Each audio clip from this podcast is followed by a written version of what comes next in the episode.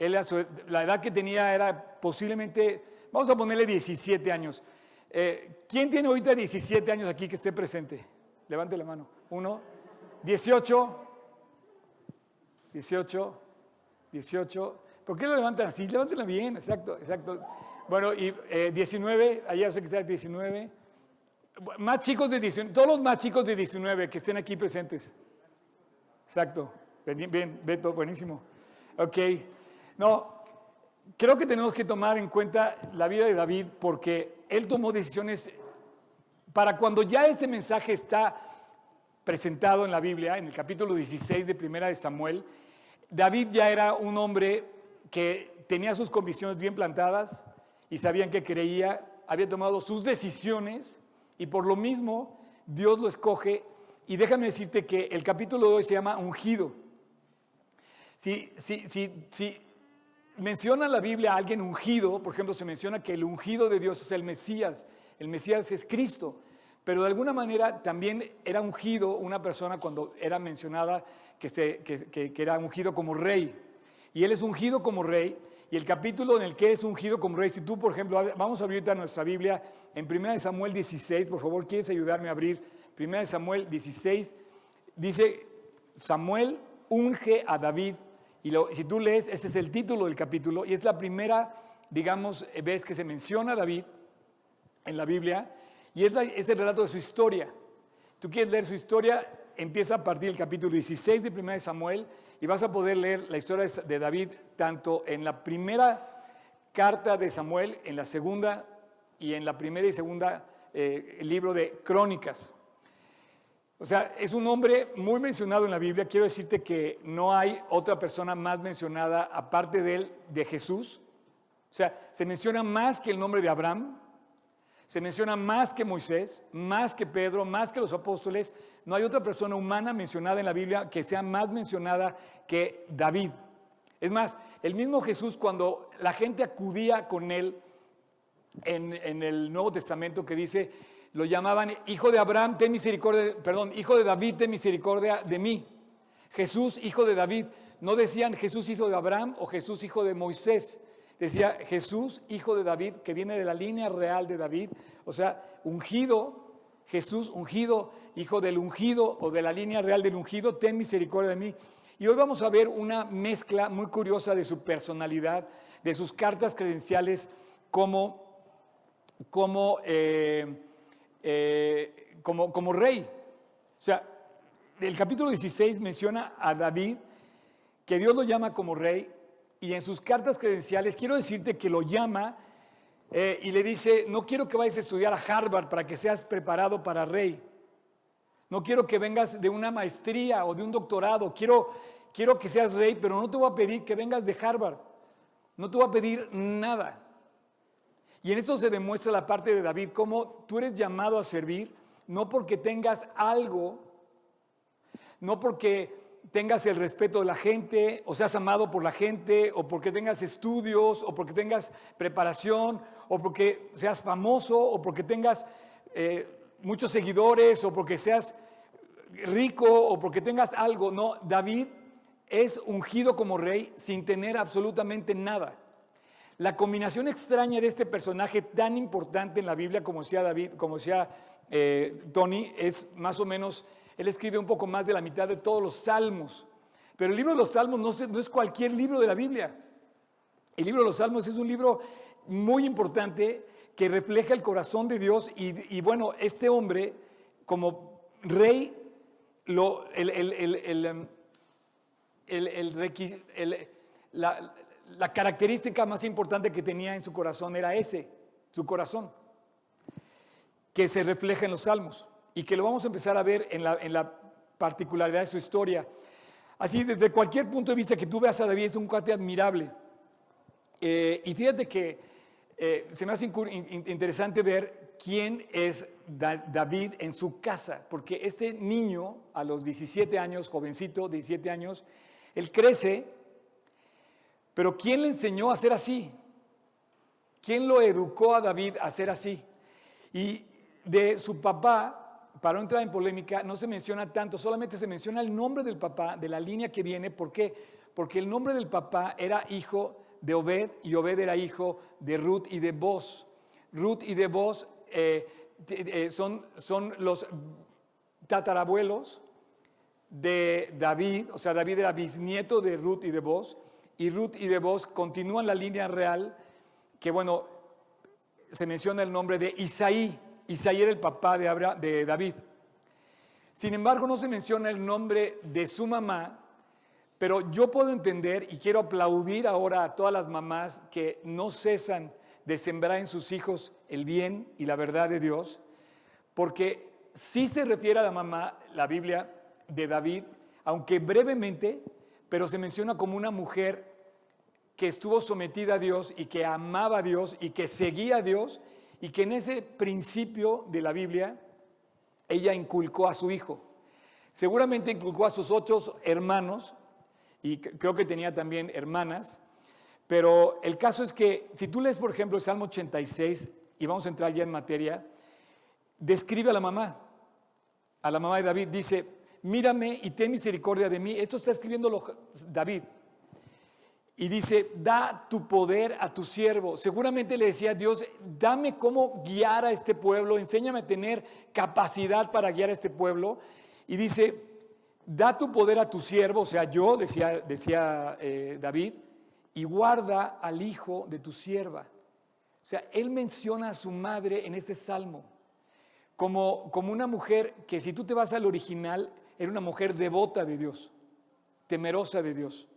En el Salmo 116, en el versículo también 16, aquí es un juego de 16, Samuel 16, eh, eh, el Salmo 86, 16, el Salmo 116, 16, dice, oh Dios, ciertamente yo soy tu siervo, siervo tuyo soy, hijo de tu sierva. Y otra vez en el original menciona a la madre, a su propia madre, diciendo, soy hijo de una mujer fiel. Yo quiero no sé si en el fondo lo que quería decir David era como, quiero honrar la memoria de mi madre y lo que me enseñó que no haya sido en vano. Entonces yo quiero aplaudir a todas las mujeres que no, que no han dejado de sembrar en sus hogares el amor de Cristo. Yo conozco a mamás que por ellas entraron no solamente a su casa, a su esposo, sus hijos, sino a los de toda su familia, entraron, entró el Evangelio a su casa. Y se convirtieron los yernos y las nueras y los nietos y los hermanos y los primos. Y bueno, esto es un aplauso para las mamás, como la mamá de David, que aunque no se menciona, sí, aplauden más eso. Exacto, Chad. Que aunque no se menciona su nombre, sí se menciona el corazón de su mamá. Entonces, él yo creo que tuvo el ejemplo en su casa de esa nobleza que vamos a empezar a describir el día de hoy. El pasaje vamos a entrar en materia. Yo les quiero pedir que todos, si tenemos allí nuestra Biblia en el capítulo 16 de Samuel, quisiera que nos, nos entráramos aquí y vamos a leer eh, hasta el versículo 13, básicamente. Dijo el Señor a Samuel, ¿hasta cuándo llorarás a Saúl haciéndolo, habiéndolo yo desechado para que no reine sobre Israel? Y quiero hacer un paréntesis aquí cuando dice, ¿hasta cuándo vas a llorar? Porque eh, muchas personas terminan atorándose el resto de su vida llorando lo que ya no pueden seguir llorando. Mira, imagínate, imagínate a, Samuel era un hombre mayor, podía haber sido el abuelo posiblemente de Saúl, y había ungido a Saúl como rey, y en esa unción, tú imagínate la expectativa que tenía Samuel sobre este joven. ¿no? Veía, veía a este joven que, era, que, había ungido, no había nadie como Saúl, dice que resaltaba encima de todo Israel, ¿se acuerdan cuando lo unge? Dice que no había nadie como él. Pero cuando lo ve fallar, fallar, caer, yo creo que el corazón de Samuel se le deshizo. Es como ve a tu hijo caer en drogas, caer en maldad, caer en falsedades, caer en cosas equivocadas, y tú empiezas a ver y te, te deshace el corazón como padre. Y Samuel era una persona que amaba a Saúl. Sin embargo, eh, hace un duelo por él y, Dios le pregunta, ¿hasta cuándo vas a seguir llorando? Ya. Y se me hace interesante esto porque tú no puedes, fíjate bien lo que te voy a decir, tú no puedes vivir en el pasado el día de hoy. Tú tienes que vivir hoy. Tú necesitas despabilarte del pasado porque tu pasado, fíjate lo que te estoy diciendo, no tiene derecho a destruir tu presente. Y cada vez que tú traes un recuerdo triste, una amargura, una tragedia, un dolor a tu presente, estás, estás destruyendo tu presente. O sea, Dios te dio hoy un día nuevo y limpio para vivir. Pero si tú vuelves a traer lo que te hicieron, lo que te pasó, lo que sufriste, hoy vuelves otra vez a traer ese dolor a tu vida. Y dice, ya no llores eso. Y eso pasa que nunca pasa en la iglesia. La iglesia ha sufrido muchos reveses. La iglesia ha sufrido traiciones, ha sufrido dolores, ha sufrido... Bueno, ahorita lo que me, encantó la canción esta nueva porque dice, porque aunque dice tu iglesia permanecerá, ¿no? ¿Qué dice antes? Cuando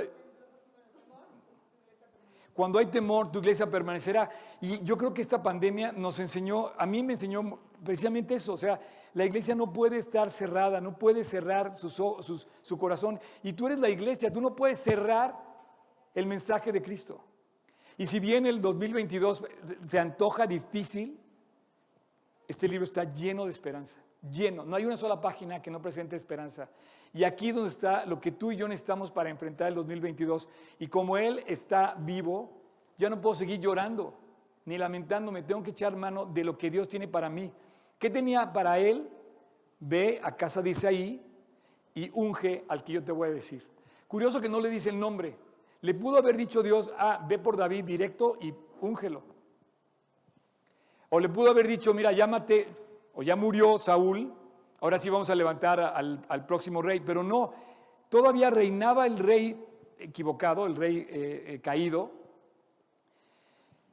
Sigamos leyendo, dice, llena tu cuerno de aceite, por cierto, el cuerno de aceite era con lo que iba a ungir, iba a derramar sobre su cabeza el aceite, esto no lo olvides, lo vas a recordar en el Salmo 23, cuando dice, unges mi cabeza con aceite. El autor de ese salmo es David, y si algo había recibido era la unción de Dios sobre su cabeza, cuando le dice, unges mi cabeza con aceite, entonces le dice, Samuel le dice, llena tu cuerno de aceite y ven, te enviaré a casa de Isaí, de Belén, porque de sus hijos me he provisto de rey. Nada más aclarando, a Saúl lo, lo unge con una redoma, con un frasco, y a David lo unge con un cuerno de aceite. Son dos cosas que se usaban para representar el Espíritu de Dios, el aceite que caía sobre la persona, que se vertía sobre la persona. Y en la Biblia siempre que ves el aceite está referido a el Espíritu Santo, al Espíritu de Dios. Seguimos leyendo. Em, y dijo Samuel, Señor, pero ¿cómo voy a ir? Si Saúl se entera, me va a matar. Dios le dijo, mira, toma contigo una becerra de la vacada y le vas a decir a la gente, vengo a ofrecer sacrificio a Dios. Versículo 3, llama a Isaí, al papá de David, al sacrificio y yo te enseñaré lo que vas a hacer y me ungirás al que yo te diga. Hizo pues Samuel, como le dijo Dios, y luego que él llegó a Belén, los ancianos de la ciudad salieron a recibirle con miedo y le dijeron, ¿vienes en paz? Él respondió, sí, vengo a ofrecer sacrificio a Dios. Así que santificaos y vengan conmigo al sacrificio. Y santificando a Isaí y a sus hijos, los llamó al sacrificio. Y aconteció que cuando vinieron al sacrificio, él vio a Eliab. Eliab era el hijo mayor de Isaí, el hermano mayor de, David. Y este eh, Samuel dijo, no hombre, es un tipazo, dos metros, fuerte, acá el primogénito, seguro es la herencia que es el rey. Entonces aconteció que vio a Eliab, versículo 6, y dijo, de cierto delante de Dios está el ungido. Y Dios le dijo, no. Y aquí está el famoso versículo que dice, no mires a su parecer ni a, lo alto de su estatura, porque yo lo desecho. Porque Dios no mira lo que mira el hombre. El hombre mira lo que está delante de sus ojos, pero Dios mira el corazón. Esto no lo olvides. Este es, esta es la clave de todo lo que vamos a leer de David. Mira, había muchos jóvenes guapos en, Israel. había muchos jovencitos como aquí y jovencitas. Había muchos pastores en Israel. ¿Qué fue lo que vio en este joven apuesto, rubio, de ojos azules o de ojos claros, no sé, este, eh, fuerte? ¿Qué fue lo que vio? Dice, yo veo el corazón. Entonces Samuel está viendo la persona y dice Dios, yo no veo a la persona, yo veo el corazón. Ahorita vamos a, regresar a este punto. Versículo 7, versículo 8. Entonces llamó Isaí a Abinadab, que era el segundo mayor, y lo hizo pasar delante de Samuel, y Samuel dijo, no, tampoco Dios lo escogió a él. E hizo traer al tercero, a Sama, versículo 9, y le dijo, tampoco es este.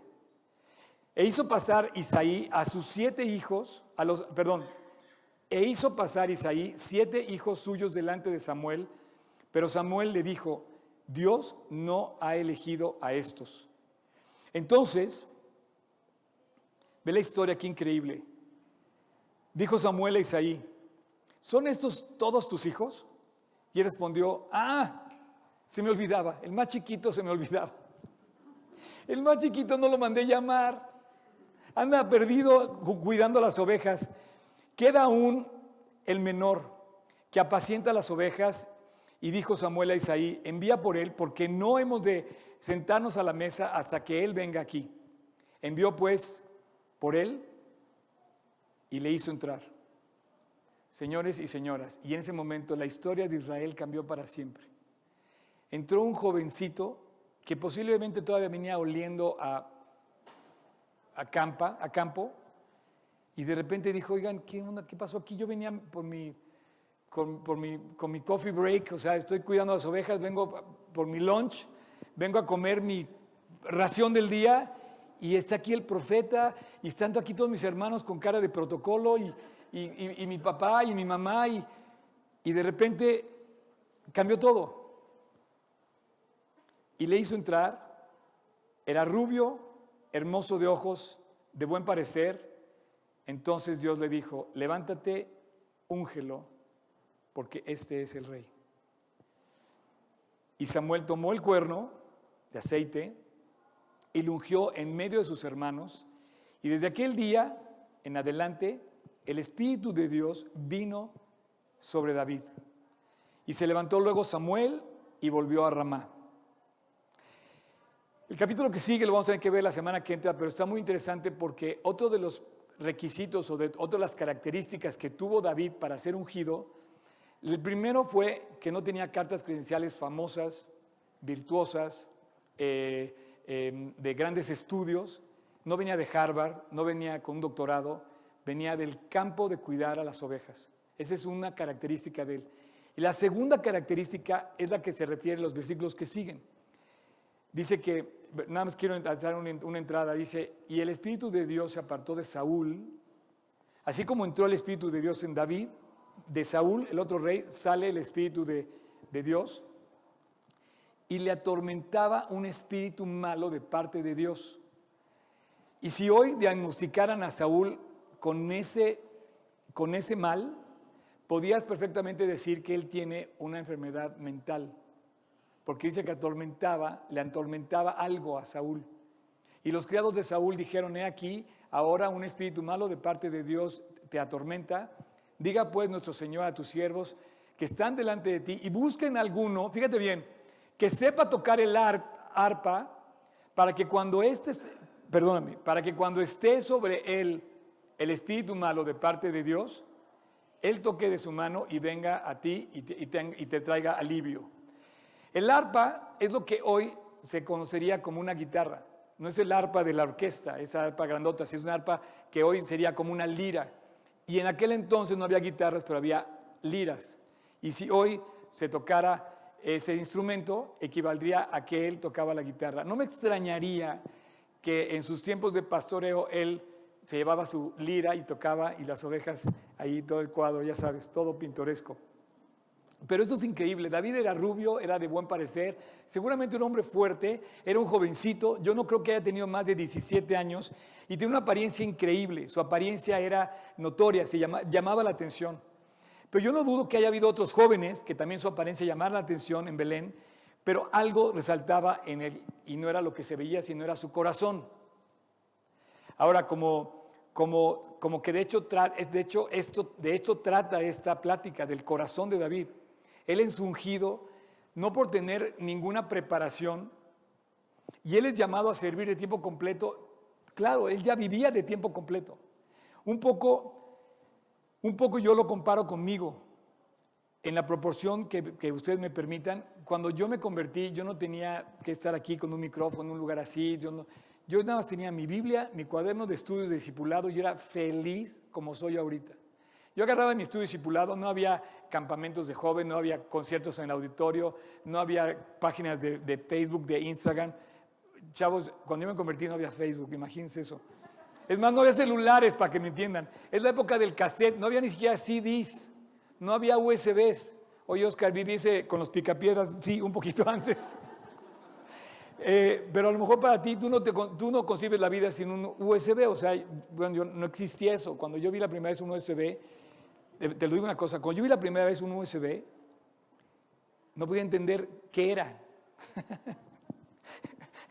Eh, pero, pero luego sigamos hablando de eso. Era el menor de los hermanos y aquí lo que me llama la atención, por un lado que la mamá le enseñó cómo obedecer, respetar, no solo a su padre, sino seguramente a las leyes de Dios, pero lo que me llama la atención es cómo el papá no lo incluyó en la lista de sus hijos cuando vino el profeta. Ah, no, voy a traer a los importantes, voy a traer a los grandes. A mi hijo, no, no, no, el hijo no, no tiene, el pequeño no tiene nada que ver. Y aquí David, como la vimos el capítulo anterior, David rompe esa cadena del, del, primogénito. Porque el primogénito es el que heredaba, el que tenía todo, el que estaba delante del de, pues, llamado, era el, era el, principal. Y Dios rompe con David la cadena, no, no unge al primogénito. Resulta que ungen al más pequeño. Entonces, ¿qué quiere decir ungido? Ungido quiere decir escogido, llamado, elegido. Y bueno, ese es el mismo título que se le da también a, Jesús. Eh, y bien dice que Dios que no te fijes en su apariencia ni a lo alto de su estatura, porque yo lo desecho. Y te voy a decir algo, hoy en día em, el hombre ve la apariencia exterior. Nos dejamos llevar por la apariencia exterior. Es muy fácil ver lo exterior. Ah, no, es que viene en un BMW. Y por no decirte en otro coche, ¿no? Entonces, automáticamente le subimos de nivel a esa persona porque trae un buen carro, o una buena chamarra, o, buena, o una ropa de marca, o, y, nos vamos con la finta, la mayoría de nosotros vamos con la finta porque viene con un buen carro. Ah, no, es que debe, debe ser alguien importante porque viene bien vestido. No, Jesús te dice, no mires a su parecer, no mires lo alto su estatura, no mires lo fuerte que está, no mires la marca de ropa que trae, no mires del número de seguidores que tiene, ve su corazón. Y te digo algo, hoy, yo creo que es la idolatría número uno que tenemos los seres humanos. De, todos los, de todas las idolatrías que podemos tener, es perfectamente juzgamos nosotros por la apariencia externa. Nos dejamos llevar, y el mundo hoy está lleno de idolatrías, pero ninguna como esta. Ninguna como practicar la idolatría de adorar la apariencia externa. No, no, no, es que está guapísima. Y no, no, no, sí, pero la chava está jugando contigo. O tú estás jugando con ella. Y la chava, no, es que está guapísimo. Y es que es lo máximo. Sí, pero, champ, ve su corazón. Bueno, los que quieran ponerse de novio o de novia, yo te los recomiendo, háganlo. No sigan mi ejemplo. Yo estoy soltero todavía. No sigan mi ejemplo, pero en ese sentido Dios hizo un plan para que todos conozcan a su pareja, ¿no? Perfectamente. Y dice que es bueno que el hombre tenga ayuda idónea, pero ve el corazón de tu pareja. Mínimo ve el corazón que le llegue a la, altura de cómo vive. Por ejemplo, em, bueno, eso es algo que yo siempre discuto cuando me preguntan mi opinión. Pero David era tan pequeño, tan insignificante, que ni siquiera su papá lo incluyó. voy a volver a tomar el tema porque no me quiero desviar. Tu papá no, lo incluyó para estar en la comida del sacrificio con el profeta. Entonces, eh, aquí tú puedes ver el corazón de David porque se me hizo increíble. O sea, David llega, entra David entra al, David entra a la, a la, sala. Imagínense que llegas a tu casa de trabajar en el campo, ¿no? ¿Alguien aquí es pastor de ovejas? Bueno, pues tiene, bueno, creo que alguien tiene en su casa, no sé, gallinas. Bien, cha, ¿ya te, te murieron? No, cha, no, no, no. No, pues te digo una cosa, puedes tener ahora, ahora está de moda tener tu, tu, huerto eh, orgánico en tu casa. Bueno, a lo mejor tienes gallinas y ponen huevos en tu casa. No hay ningún problema. Pero sí tienes que ser doctor. Te voy a decir una cosa, si tú tienes un animal, cualquiera que sea, tienes un perro, tienes una, una, mascota, eh, tú, tú lo cuidas. Y espero que seas un buen mayordomo de cuidar a ese animal. Pero aquí, aquí conoce el corazón de David, te voy a decir por qué, porque él entra a su casa y llega y dice, oye, a ver, espérate, aquí está el profeta. Y ve a todos sus hermanos, todos formales, y de repente lo ungen a él. Y como que dice, ¿qué está pasando? Era una como reunión secreta porque no quiso revelarla a Saúl, porque todavía el rey vivía, y estaban nombrando al siguiente rey. Evidentemente lo iba a mandar matar. Era una reunión ultra secreta de parte de Dios. Pero ¿qué crees que hizo David? Sale de ese, de ese, momento a vivir su vida normal. No se puso con su hermano, oigan, yo soy aquí el rey de en adelante, ustedes me van a, son mis súbditos, yo van a seguir, porque al final de cuentas iban a ser sus súbditos, sus propios hermanos, sus mismos padres. Cuando el rey es el hijo, todos los demás son sus súbditos, no hay nadie arriba del rey. Si no, pregúntale a la reina Isabel. Su esposo se sujetaba a ella. No había nadie que no se sujetara a ella. O no hay todavía porque ella vive. Entonces, todos estos protocolos que él vivió cuando, cuando entra, entra a la casa, de repente ve todo este momento, pero qué increíble corazón del cuate. Salió después de eso a seguir cuidando ovejas, a seguir tocando su guitarra. No se creyó, no, no se alzó, no llegó a decirle a sus hijos, a ver, ahora todos obedézcanme. No, no, no. Él con un corazón sencillo continuó a guardar y a guiar y buscar cuidar a sus ovejas. Así es que no renunció a sus trabajos, al contrario, continuó con su trabajo.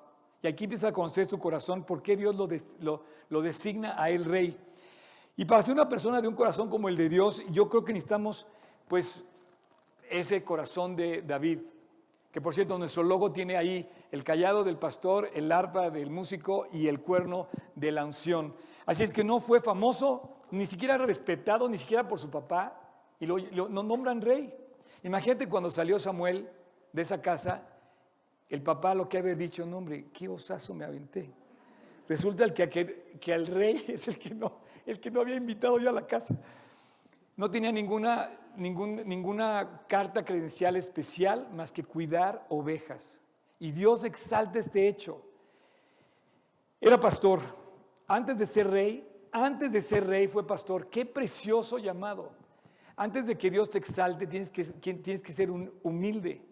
Dice, humillados ante la presencia de Dios para que Él los exalte cuando fuere tiempo. Si en algún momento se cumple esto es en la vida de David. Cuidar ovejas era el trabajo más insignificante y además era de un sirviente. Porque evidentemente, eh, si hubieran tenido dinero la familia de Isaí, hubieran mandado llamar a un sirviente para que cuidara las ovejas y los hijos no hubieran estado cuidando las ovejas.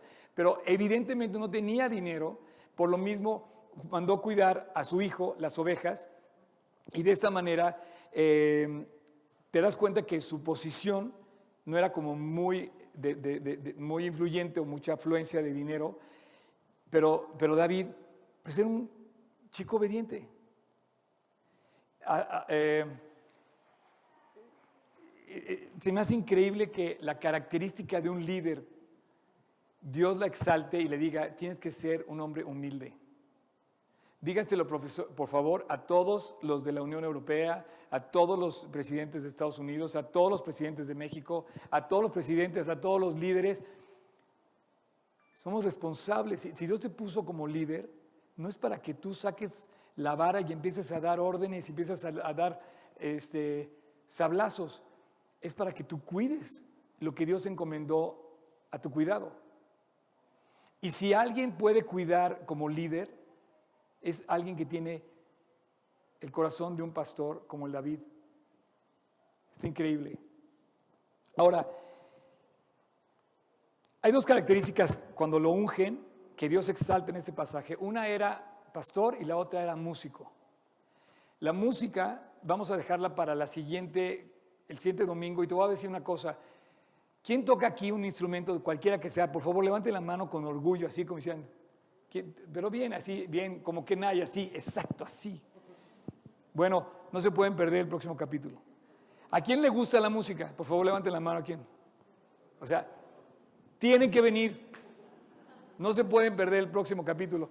Y si ustedes conocen a alguien que le guste la música, que no conozca a Dios, por favor invítelo a que venga a oír lo que dice Dios acerca de los músicos como David. O sea, David tocaba la guitarra y fue el rey más famoso de Israel.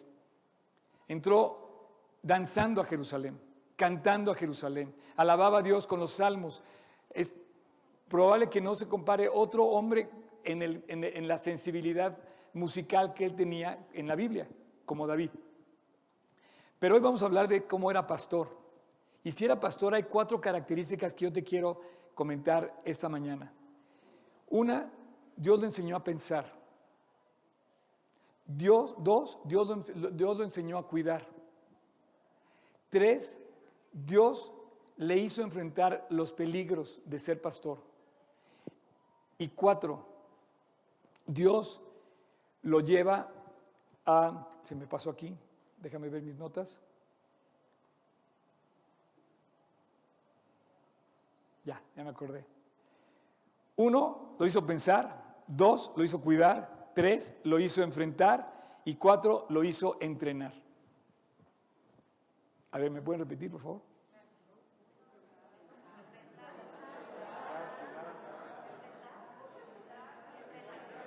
Pensar, cuidar, enfrentar y entrenar. Si no se les olvida, entonces perdone porque a mí se me olvidó hace rato. Yo, yo, pienso en la primera parte que te decía que lo hizo pensar, cuando tú te sales al campo y, no tienes nada que hacer más que cuidar las ovejas, imagínate estos pobres animales que, que andan por ahí en el campo. Y digo, yo honestamente he menospreciado muchas veces que he estado yo viendo algunas ovejas y que es, una, es una escena muy pintoresca que tú ves cuando vas a Israel. Hoy en día todavía, es más, en las afueras, todavía dentro de Jerusalén hay ovejas. En el, en el, Monte de los Olivos puedes encontrar lugares donde todavía hay gente que cuida ovejas. Es una escena común en cualquier parte del mundo. Es un animal que además no tiene cómo defenderse, por lo mismo tiene que ser cuidado. Y Dios presenta ese pastor, no era pastor de toros, no era pastor de caballos, no era, era pastor de ovejas. ¿Por qué? Uno, primero lo hace pensar. Y ese llamado primero, yo creo que cuando él describe em, em, en el Salmo 19, describe con sus palabras súper atinadas como yo imagino sentado en el campo, viendo una escena tranquila, Seguramente David observaba y observaba y de repente escribe en el Salmo 19, los cielos cuentan la gloria de Dios. yo no me imagino a David más que pensando, mi Dios es increíble, hizo todo esto. O sea, la próxima vez que pienses en Dios, vas a llegar a la misma conclusión que David. Es glorioso. Déjame decirte que la esperanza que la Biblia te presenta no es cualquier esperanza. No es como la esperanza de, algún gobernante que nos dice, no, es que voy a suplir lo que les falta. No, no, no. La Biblia dice que es la esperanza gloriosa, la esperanza bienaventurada. La que tú y yo esperamos en este libro es la esperanza más grande que cualquiera nos puede dar. Y si tú sales al campo a cuidar ovejas y de repente te pone a pensar, dices, oye, Dios, no tengo por qué temer, pero tienes que estar metido en ese pensamiento, tienes que estar metido en tu comunión con Dios. Y Él escribe, de día escribe, los cielos cuentan de, no, de Dios, la gloria de Dios, y de noche escribe, y el firmamento anuncia la obra de sus manos. Bueno, y sigue escribiendo el Salmo, pero eso se me hace increíble. Las ovejas le dieron a, a David la oportunidad de prepararse para ser rey, pensando, primero, el primer llamado que tuvo fue a decir, Dios es grande, Dios es esplendoroso, Dios es glorioso, no hay nada de lo cual se puede esconder la gloria de Dios. El dos, La segunda cosa que Dios le dio a David fue un corazón de cuidar. ¿Por qué? Porque una vez que ve lo grande de la gloria de Dios, después ve lo necesitado de sus ovejas. Sus ovejas necesitaban un pastor que las cuidara. Y tú y yo necesitamos un gobernante que nos cuide a ti y a mí. Para eso le dimos el, el, voto de confianza, para que cuidara de nosotros. Cuando vemos a un gobernante que no cuida de su rebaño, ¿sabes lo que dice la Biblia? La Biblia lo maldice. La Biblia lo condena. Y la Biblia lo desprecia. Porque dice que fue puesto por Dios y no está haciendo su labor. Dice que se apacientan a sí mismos. No vamos a entrar en ese tema, pero es lo que dice la Biblia cuando ves a un líder que en lugar de cuidar a sus ovejas, de, igual de cuidar a su rebaño, se cuida a sí mismo. Dios nos guarde de cuidarnos a nosotros mismos en vez de cuidar a la gente que amamos, a la gente que servimos. Así es que la segunda cosa que hizo David como pastor fue cuidar a su rebaño. Y si tú eres líder en cualquier, eres un coach, eres un profesor, eres un pastor, eres un maestro, eres un padre, eres presidente, eres gobernador, eres alcalde, tienes la responsabilidad impuesta por Dios de un llamado a cuidar de tu rebaño. La próxima vez que te digan que, es, que eres pastor o que tienes un título de coach, un título de, de maestro, quiero decirte que no es poca cosa tu llamado. Significa que sabes lo que necesitan tus ovejas, que sabes lo que necesita tu gente, que, sabes que necesitan ayuda y que si eres un buen pastor vas a cuidar de tu rebaño. Y entonces ahora no me extraña por qué Dios guía a David a escribir el Salmo 23. Dios es mi pastor. Así como yo soy un buen pastor de mis ovejas, yo soy oveja del pastor celestial y dice, nada me faltará. En lugares de delicados pastos me hará descansar, junto a aguas de reposo me pastoreará confortará mi alma. Me guiará por sendas de justicia por amor de su nombre. Aunque ande en valle de sombra de muerte, no temeré. Repito, no temeré. No temeré. O sea, acuérdate de nuestro plan de, lectura de todo el año. No temeré porque tú estarás conmigo. Tú eres mi buen pastor. No me, no, me vas a dejar. Tu vara y tu callado me infundirán aliento. Aderezas mesa delante de mí en presencia de mis angustiadores. Y cuando escribe, unges mi cabeza con aceite pues lo había ungido su cabeza con aceite. Mi copa está rebosando, el cuate vivía feliz en las ovejas.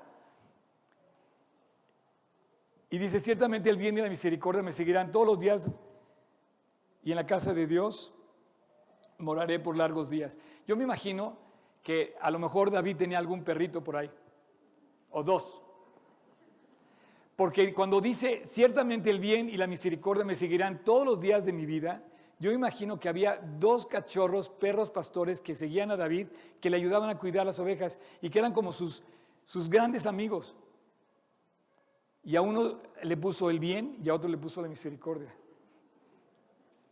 Así como mis perros pastores me ayudan a cuidar las, las ovejas y las defienden, así el bien y la, y la misericordia me siguen todos los días de mi vida. Ese era David. Eso lo expresa en el Salmo 23. Ese es el rey que estamos estudiando. Pero antes de ser rey fue pastor y ahí lo preparó Dios porque la, tercera parte que Dios hace con él es justamente que lo llama a enfrentar. El campo de los pastores, eh, ¿quién estuvo conmigo en el campo de los pastores de Belén alguna vez? Yo sé que aquí hay dos, tres, allá cuatro.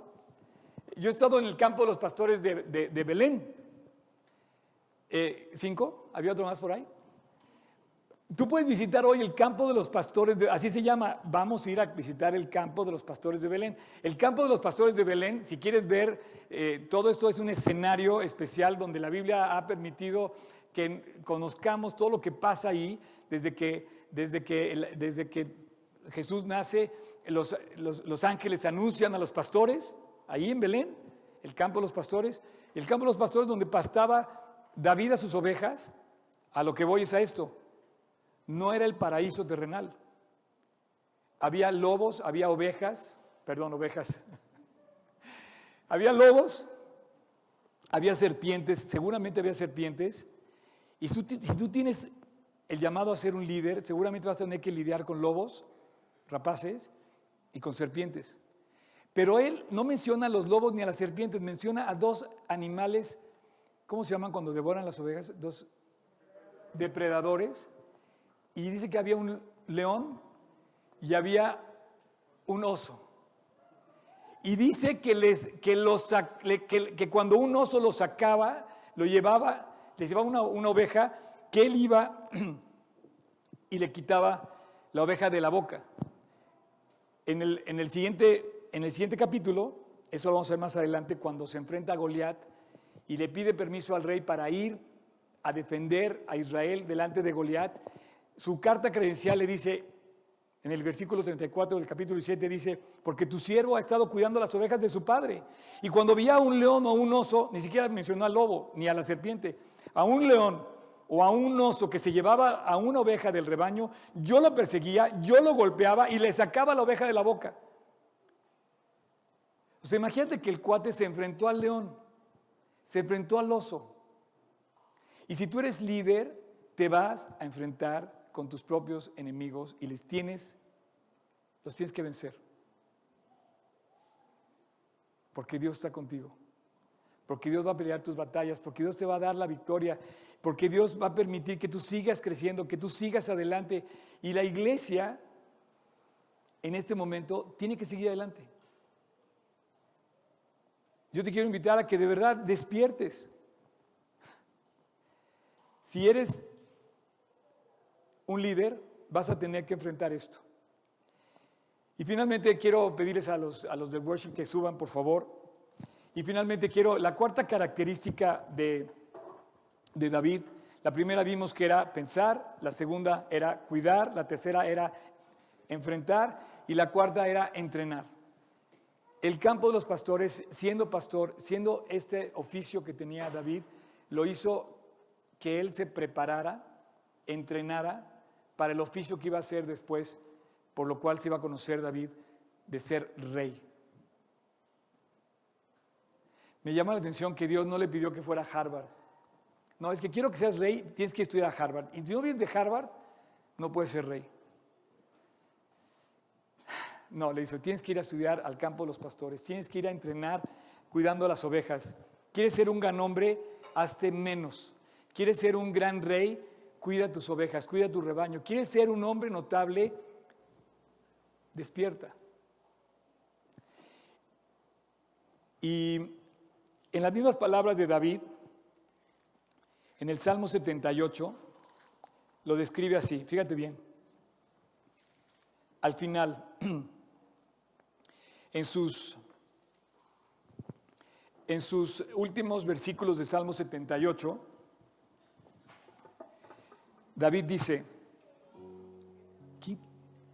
sí, 7, 8, Salmo 78, pero se me hace increíble leer la historia de David contada por David. o sea, te estoy platicando yo algo que él mismo nos dice en la Biblia. Abre, por favor, véalo para que te, te tiemble la mano cuando lo leas. Él lo escribe, él escribe el Salmo 78 guiado por Dios y al final dice, eligió a David su siervo. O sea, Dios eligió a David.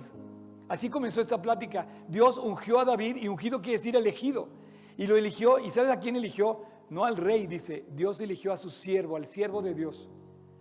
Y en lugar de decir, yo soy rey porque Dios me impuso, no, yo soy elegido de Dios como sirviente de Dios.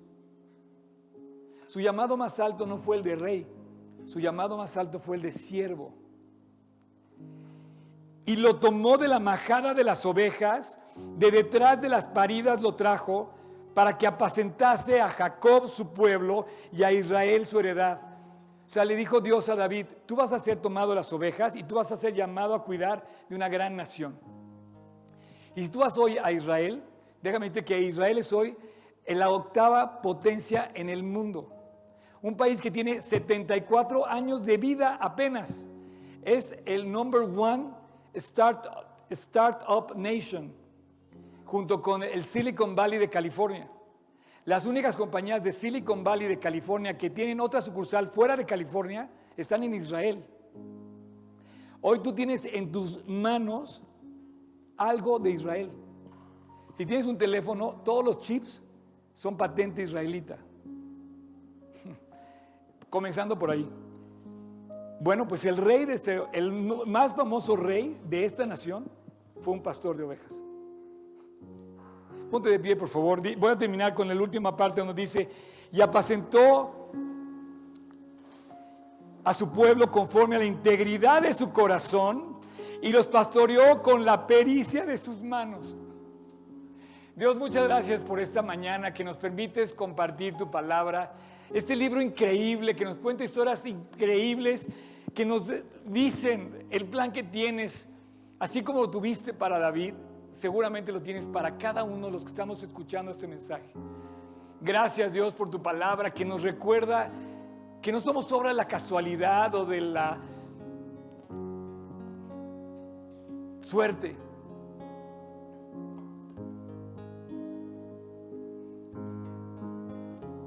Tenemos un propósito y un plan desde que tú nos creaste en el vientre de nuestra madre. Tú ungiste a David, lo elegiste para ser rey y también nos has ungido a nosotros de alguna manera, Dios, para hacer en nosotros tu preciosa obra, tu gran obra. Esta mañana, Dios, yo quiero darte las gracias porque podemos voltear a ver esperanza pura en las palabras de este hombre. Fue un gran hombre de la historia de Israel, pero comenzó en la majada de las ovejas, detrás de las paridas, en un rebaño de ovejas, cuidando en un pueblo insignificante de Israel que se llamaba Belén. Y así Dios, yo estoy seguro que aquí hay hombres y mujeres, grandes y chicos, quizás más chicos que grandes, quizás más grandes que chicos, pero todos con una gran promesa delante de nosotros. Dios, yo te pido por el corazón de cada uno de nosotros. Como decía Tony al abrir este estudio esta mañana, se trata del corazón.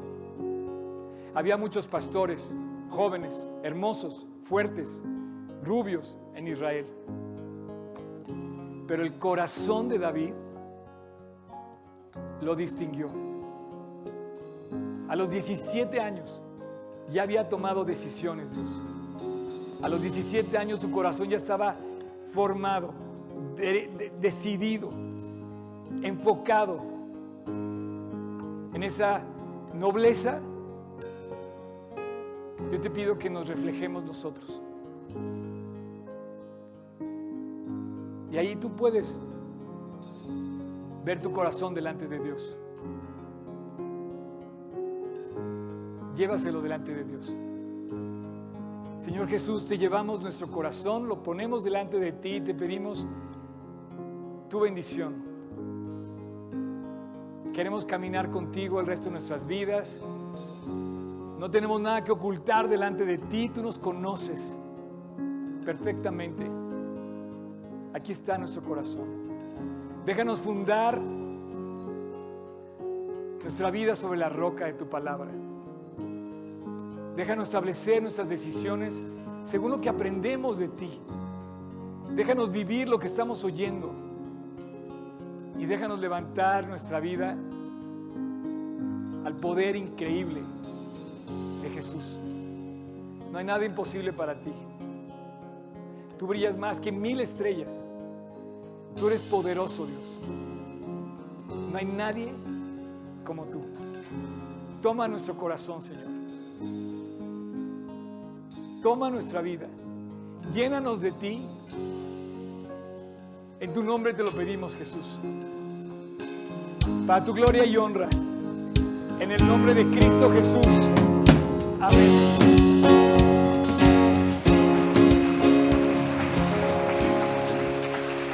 Sé si David cantaba lo mismo, pero imagino que por ahí iba más o menos. De entrada no cantaba en español, yo creo que cantaba en hebreo. Pero yo creo que cantaba algo parecido. O sea, no hay nadie como tú. Tú brillas más que mil estrellas. Y si te fijas es como un, como un tono, como una, como una melodía a la que toda la humanidad se suma.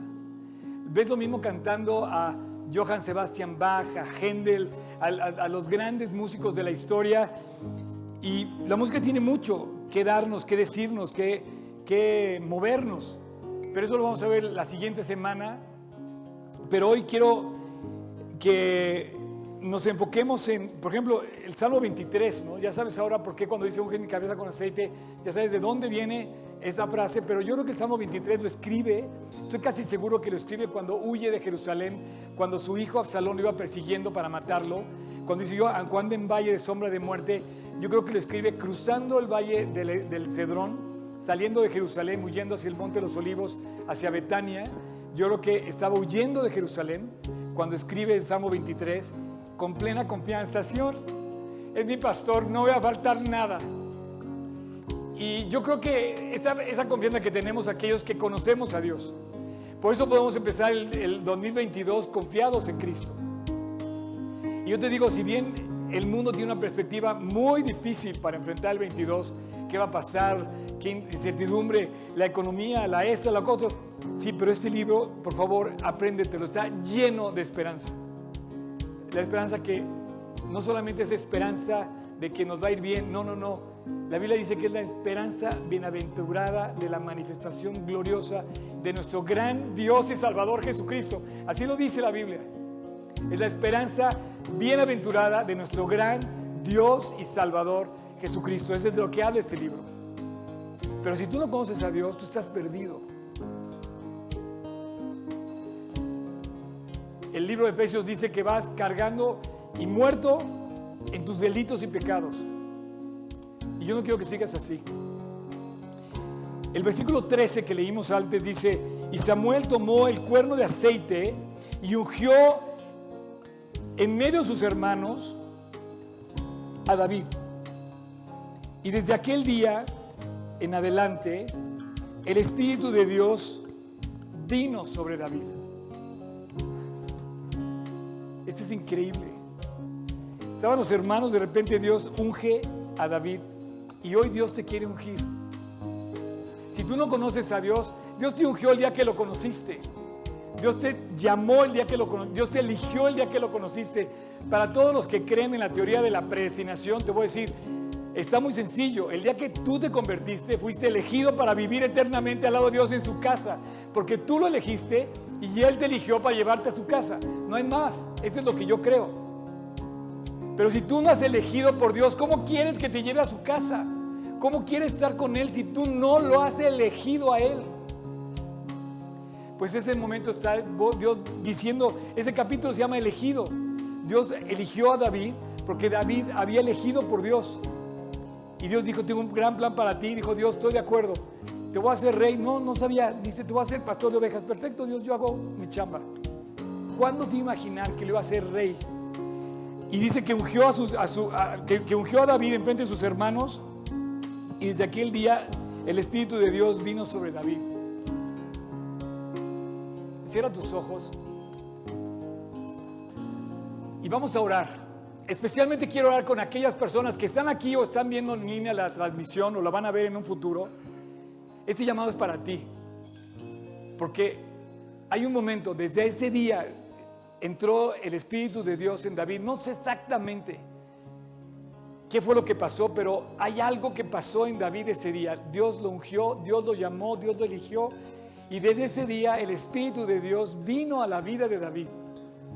Y si tú hoy quieres reconciliarte con Dios, quieres restablecer tu relación con Dios, quieres pedirle perdón a Dios, quiero decirte que no hay nada que te puedas esconder. Tu corazón está delante de Dios.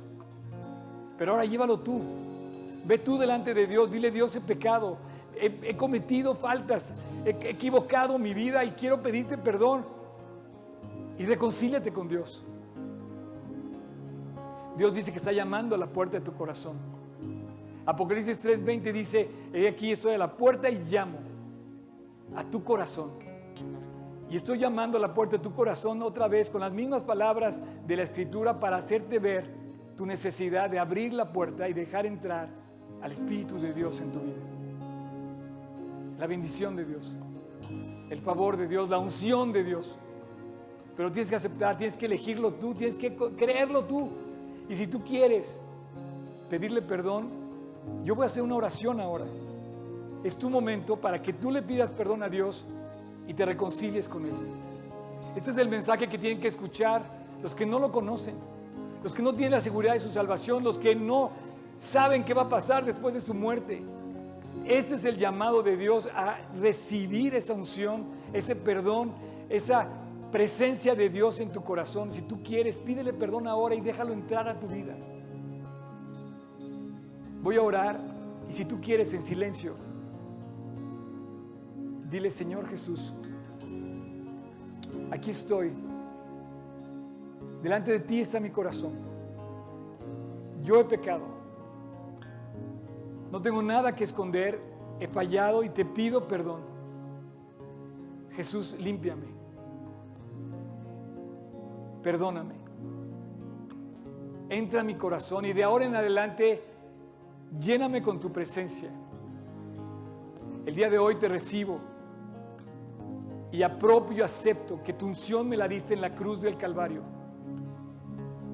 Tu perdón lo recibí en la cruz del Calvario cuando moriste en mi lugar. Hoy acepto ese perdón, Jesús. Y hoy también te pido que seas mi Salvador y mi Señor. Que me guíes. Quiero caminar contigo todos los días de mi vida. Quiero obedecerte, quiero seguir tu palabra, quiero ser dócil a lo que me enseñas. Quiero vivir lo que aprendo. Y si me das la oportunidad, también quiero compartirlo con otros. Llévame a esas personas que están cerca de mí y te necesitan para poderlo compartir. El día de hoy, Jesús, te invito a mi corazón. Te pido perdón.